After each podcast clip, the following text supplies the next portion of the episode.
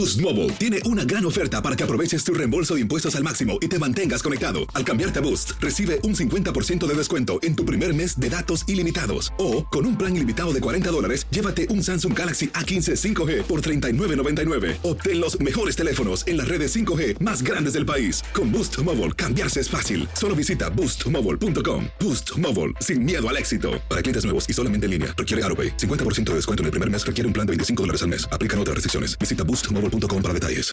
Aloha mamá. Sorry por responder hasta ahora. Estuve toda la tarde con mi unidad arreglando un helicóptero Black Hawk. Hawái es increíble.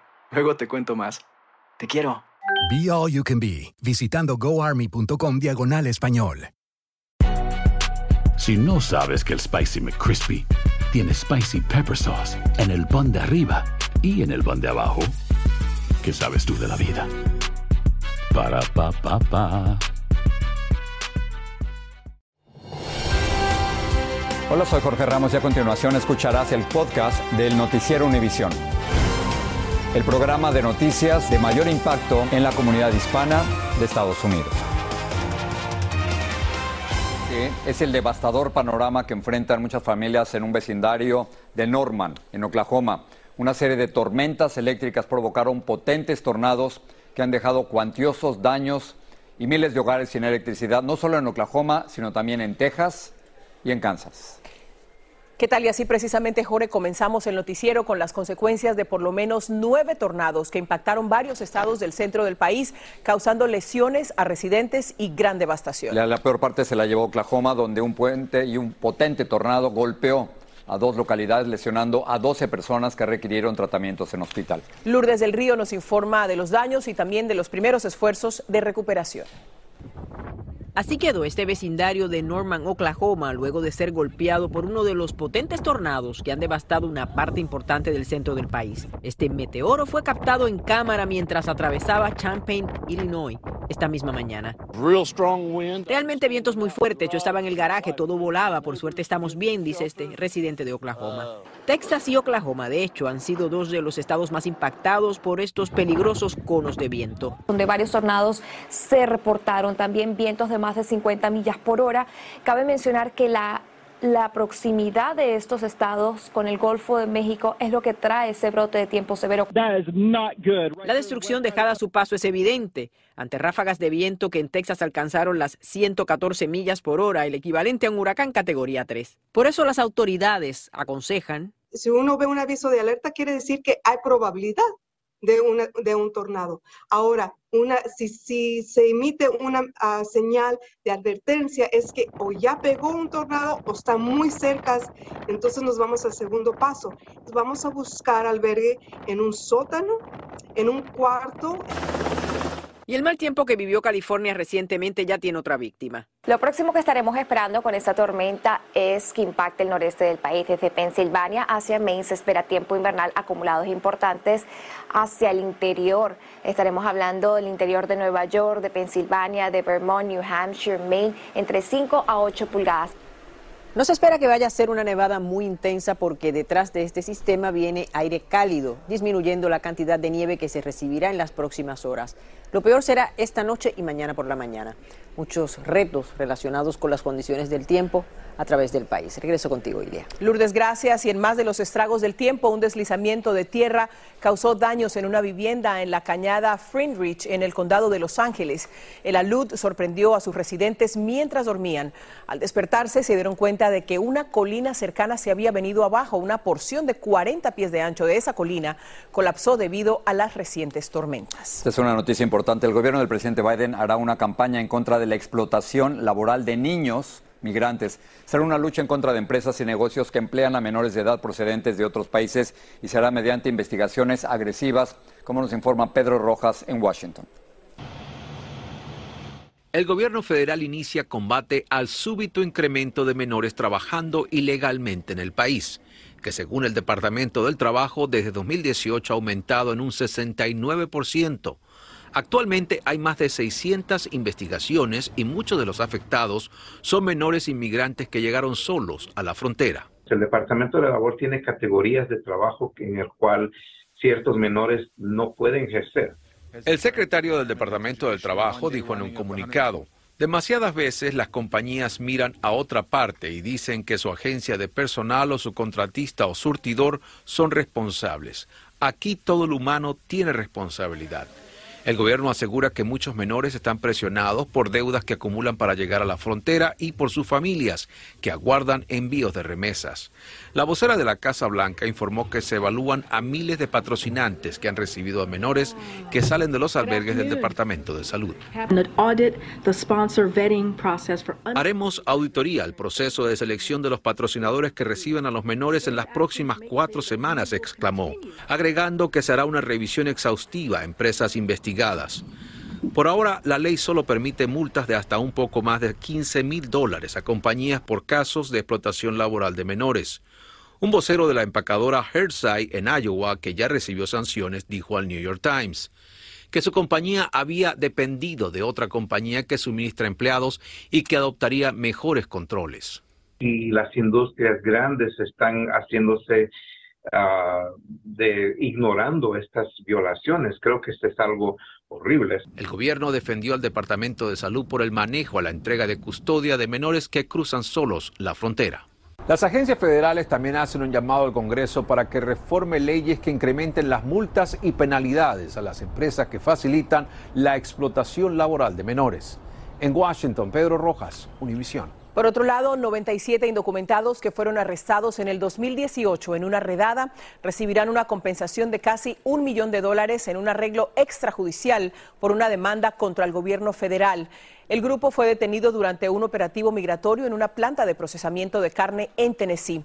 Seis de ellos presentaron esta demanda alegando discriminación por origen étnico, pues todos son latinos. Hoy vivo con las secuelas de ese amargo recuerdo me siento complacida de ver que la justicia cumplió con su cometido ante la injusticia. Yo fui una de las personas también que, estuvieron ahí en esa redada y pues como dijo Martita, eso deja secuelas, deja recuerdos malos para toda la vida. Y pues aquí estamos echándole ganas. El gobierno admitió que se violaron los derechos civiles de los inmigrantes y además les otorgaría un documento que podría concederles algún alivio migratorio. Vamos a seguir con inmigración, pero con un caso más bien curioso. Pasó esto. Un ex agente de la patrulla fronteriza involucrado en deportaciones de inmigrantes se enteró tarde en la vida que nació no en Estados Unidos, sino al otro lado de la frontera. Él le contó a Pedro Ultreras cómo se percataron de este error y cuál es su actual situación migratoria. Raúl Rodríguez trata de asimilar su realidad ante la pesadilla que está viviendo. Me fui de una persona que, que, me sentía un poquito privilegiado con, la, con ser policía a una persona de, temer a los policías. La historia de Rodríguez, de 54 años de edad, parece sacada de una película de ficción. Y es que por años trabajó deportando a indocumentados sin saber que él era uno de ellos. ¿Cuántos inmigrantes usted llegó a deportar en su momento haciéndose creer que usted era ciudadano americano? Miles, eso sí, bastantes. Yo le diría diarios, cuando era un día que, que sí estaba medio duro, pues yo le estaba hablando de unos 10, 15 por día. Por 19 años, Raúl fue agente de aduanas y protección fronteriza. Además, estuvo en el ejército cinco años y fue a la guerra, todo creyendo que era ciudadano de este país. Yo pensé que pues era intocable con, ya trabajando con el gobierno, o sea, pues ya, ya teniendo tantos años, casi veintitantos años. La verdad salió a la luz cuando quiso legalizar a un hermano. La misma institución para la que trabajaba encontró algo extraño y al investigarlo se enteraron que nació en México y que su acta americana era falsa. ¿Qué pasó? ¿Dónde se mintió? Pues es hasta, hasta la fecha. Mi papá no, no, no quiere este, responder ninguna de mis preguntas. Mis tíos, Nadie sabe nada. Raúl dice que desde niño le hicieron creer que nació en Brownsville, Texas. Él nunca supo la verdad. Desde chico siempre me dijeron, tú no puedes estudiar en México porque eres ciudadano americano. Yo me fui con esa idea desde que era pequeño. En casa ahora guarda la placa de agente que portó por años y una camisa con su apellido con la que iba a trabajar. Raúl vive en un rancho en San Benito, Texas, donde espera una visa para arreglar su estatus, pero sigue indocumentado. En este momento no tiene estatus. No. En este momento está indocumentado usted. Sí. Tengo que esperar como unos dos años más. Es parte de los 11 millones de, inmigrantes que están indocumentados en este momento. Wow, cómo da vueltas la vida. Pedro Ultreras está en vivo con nosotros. Pedro, ¿qué posibilidades hay de que sea perdonado o que le otorguen una visa? Jorge, deja, te cuento, estoy justamente en la casa de este exagente migratorio. Mira, él tenía una orden de deportación a finales del año pasado. Una corte en Dallas le removió esa, esa deportación que él ya tenía pendiente y le otorgaron una visa que eventualmente puede permitirle legalizarse en este país, hacerse residente y luego ciudadano americano, pero tiene que esperar dos años para que le llegue esa visa. O sea que durante ese tiempo él está vulnerable, que lo pueda parar un agente migratorio y lo puedan deportar. Ahora, algo también interesante es que él legalizó a un hijo que nació en México y ese hijo ya se había hecho ciudadano americano. Ahora, con todo esto, el hijo, al igual que él, también perdió la ciudadanía. Y le regreso contigo. Qué caso este, Pedro. Muchas gracias. Boost Mobile tiene una gran oferta para que aproveches tu reembolso de impuestos al máximo y te mantengas conectado. Al cambiarte a Boost, recibe un 50% de descuento en tu primer mes de datos ilimitados. O, con un plan ilimitado de 40 dólares, llévate un Samsung Galaxy A15 5G por $39.99. Obtén los mejores teléfonos en las redes 5G más grandes del país. Con Boost Mobile, cambiarse es fácil. Solo visita boostmobile.com. Boost Mobile, sin miedo al éxito. Para clientes nuevos y solamente en línea, requiere AroPay. 50% de descuento en el primer mes requiere un plan de 25 dólares al mes. Aplican otras restricciones. Visita Boost para detalles. Aloha mamá, ¿dónde andas? Seguro de compras. Tengo mucho que contarte. Hawái es increíble. He estado de un lado a otro con mi unidad. Todos son súper talentosos. Ya reparamos otro helicóptero Blackhawk y oficialmente formamos nuestro equipo de fútbol. Para la próxima te cuento cómo voy con el surf y me cuentas qué te pareció el podcast que te compartí, ¿ok? Te quiero mucho. Be All You Can Be visitando goarmy.com diagonal español. Si no sabes que el Spicy McCrispy tiene Spicy Pepper Sauce en el pan de arriba y en el pan de abajo, ¿qué sabes tú de la vida? Para, pa, pa, pa. Estás escuchando el podcast del Noticiero Univisión. La Corte Suprema escuchará mañana la demanda de seis estados gobernados por republicanos contra el plan del presidente Biden de eliminar más de 400 mil millones de dólares de deuda estudiantil. Primero considerará si los gobiernos estatales tienen jurisdicción para demandar al gobierno federal. Este proceso legal frenó el perdón de deuda que anunció Biden, el cual beneficiaría a 27 millones de personas. En pocos días se van a terminar los beneficios adicionales del programa de asistencia nutricional suplementaria conocido como SNAP. Millones de personas en 32 estados tendrán menos dinero para gastar en alimentos cada mes. Los hogares beneficiarios verán reducidas sus asignaciones mensuales para alimentos al menos en 95 dólares. Y esto sucede justo cuando los precios de los alimentos están 11% más altos que en el 2022. En estos tiempos todo ha subido, todo está súper carísimo, muy caro que está todo no comprar nada, los huevos tanto caros. Compra uno un jabón grande, ya lo baja uno más chiquito porque pues no puede. Pasamos ahora a México, donde el gobierno de la capital dice que 90 mil personas marcharon este fin de semana en defensa del Instituto Electoral Mexicano, aunque quienes participaron aseguran que la cifra fue mucho mayor. Hoy el presidente Andrés Manuel López Obrador descalificó el movimiento y sostuvo que sus organizadores utilizan mentiras para formar un grupo conservador. Jessica Cermeño nos informa desde la Ciudad de México. No les importa la democracia, sino lo que quieren es que continúe el predominio de una oligarquía.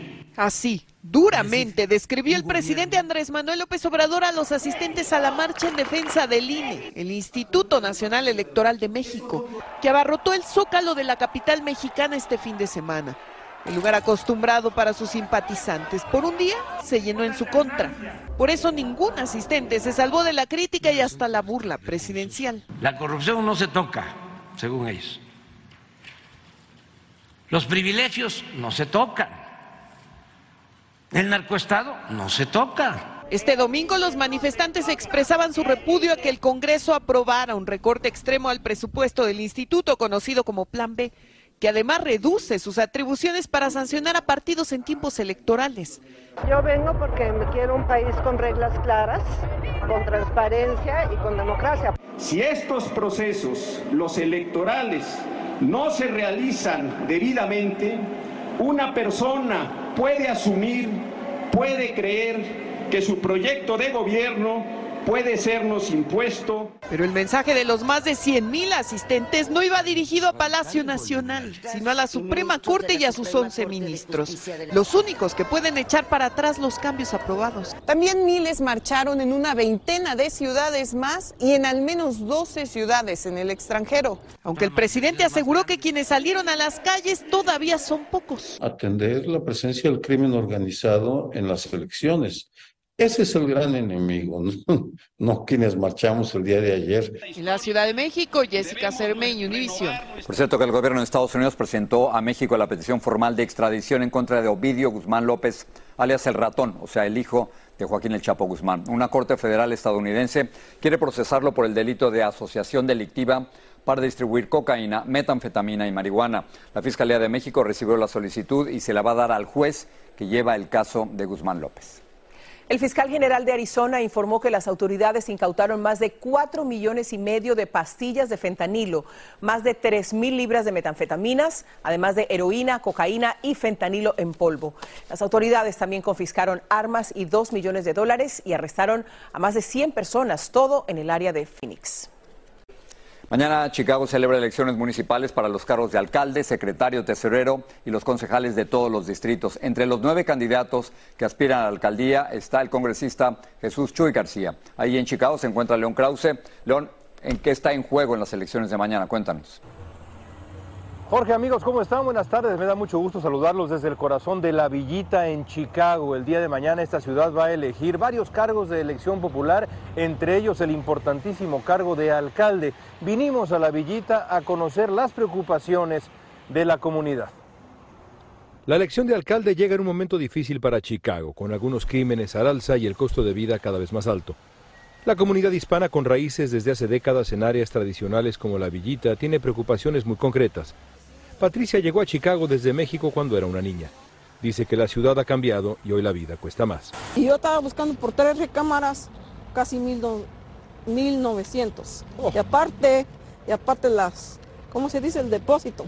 Claro, el depósito para Ah, poder para entrar. entrar. Ajá. Y entonces. Carísimo. Sí, la comida está igual. Isaura es madre soltera. Vive en la villita con su pequeño hijo Liam. Es peluquera y su preocupación es la criminalidad. Cuando vas por la calle por la noche, ¿caminas con miedo? Pues sí, con temor. Imagínese solo con mi bebé. Y con toda razón.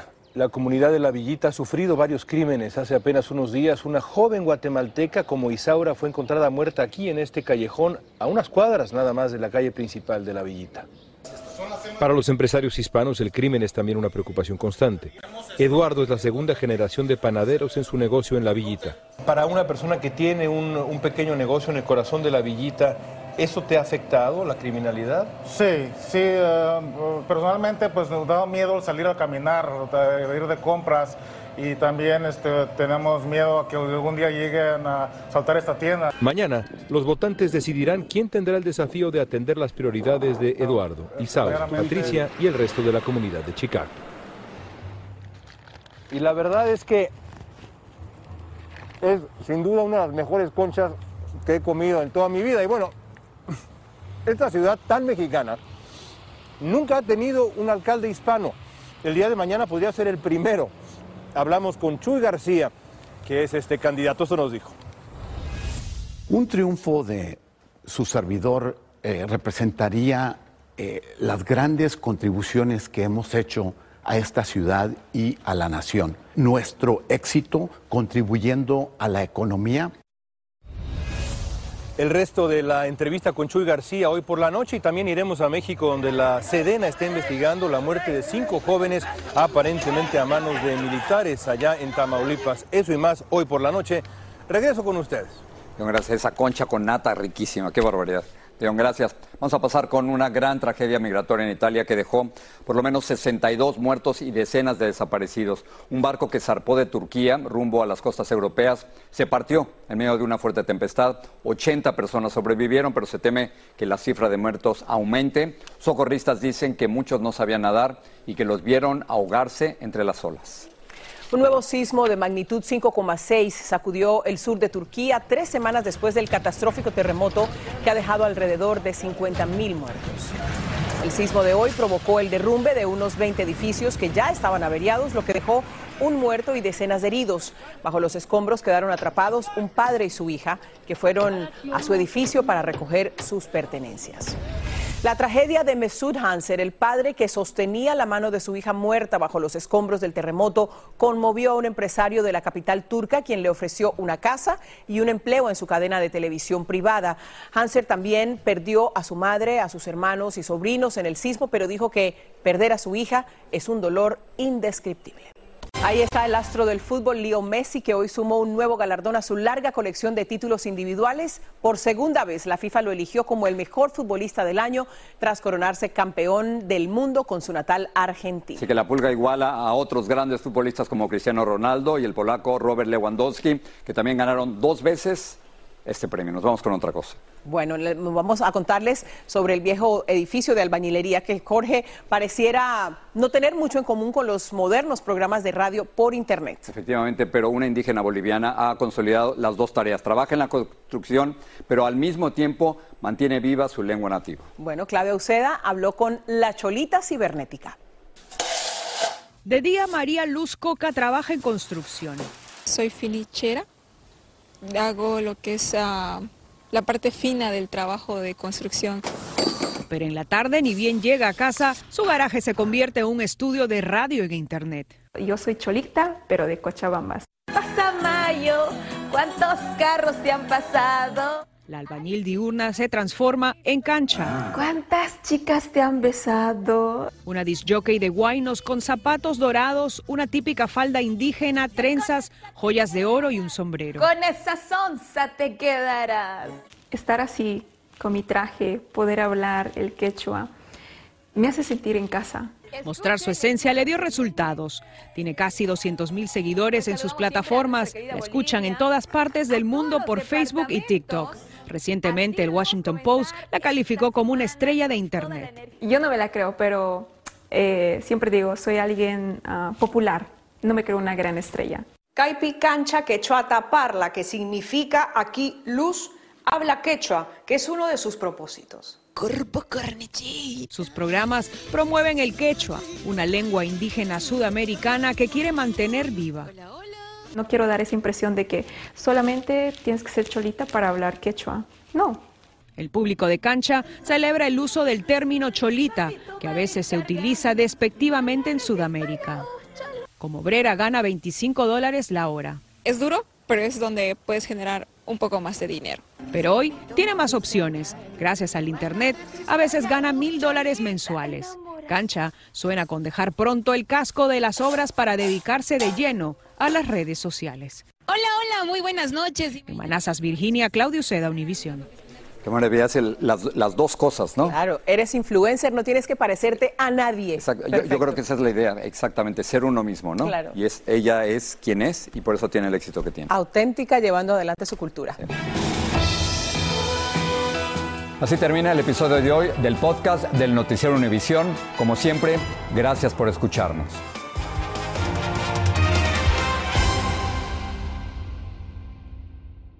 Boost Mobile tiene una gran oferta para que aproveches tu reembolso de impuestos al máximo y te mantengas conectado. Al cambiarte a Boost, recibe un 50% de descuento en tu primer mes de datos ilimitados. O, con un plan ilimitado de 40 dólares, llévate un Samsung Galaxy A15 5G por $39.99. Obtén los mejores teléfonos en las redes 5G más grandes del país. Con Boost Mobile, cambiarse es fácil. Solo visita boostmobile.com. Boost Mobile, sin miedo al éxito. Para clientes nuevos y solamente en línea, requiere AroPay. 50% de descuento en el primer mes requiere un plan de 25 dólares al mes. Aplican otras restricciones. Visita para detalles. Hacer tequila, Don Julio, es como escribir una carta de amor a México.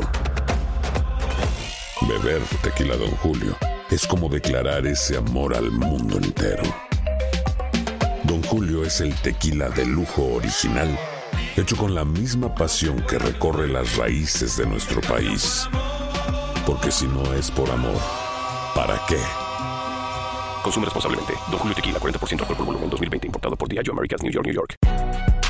Si no sabes que el Spicy McCrispy tiene Spicy Pepper Sauce en el pan de arriba y en el pan de abajo, ¿qué sabes tú de la vida? Para, pa, pa, pa.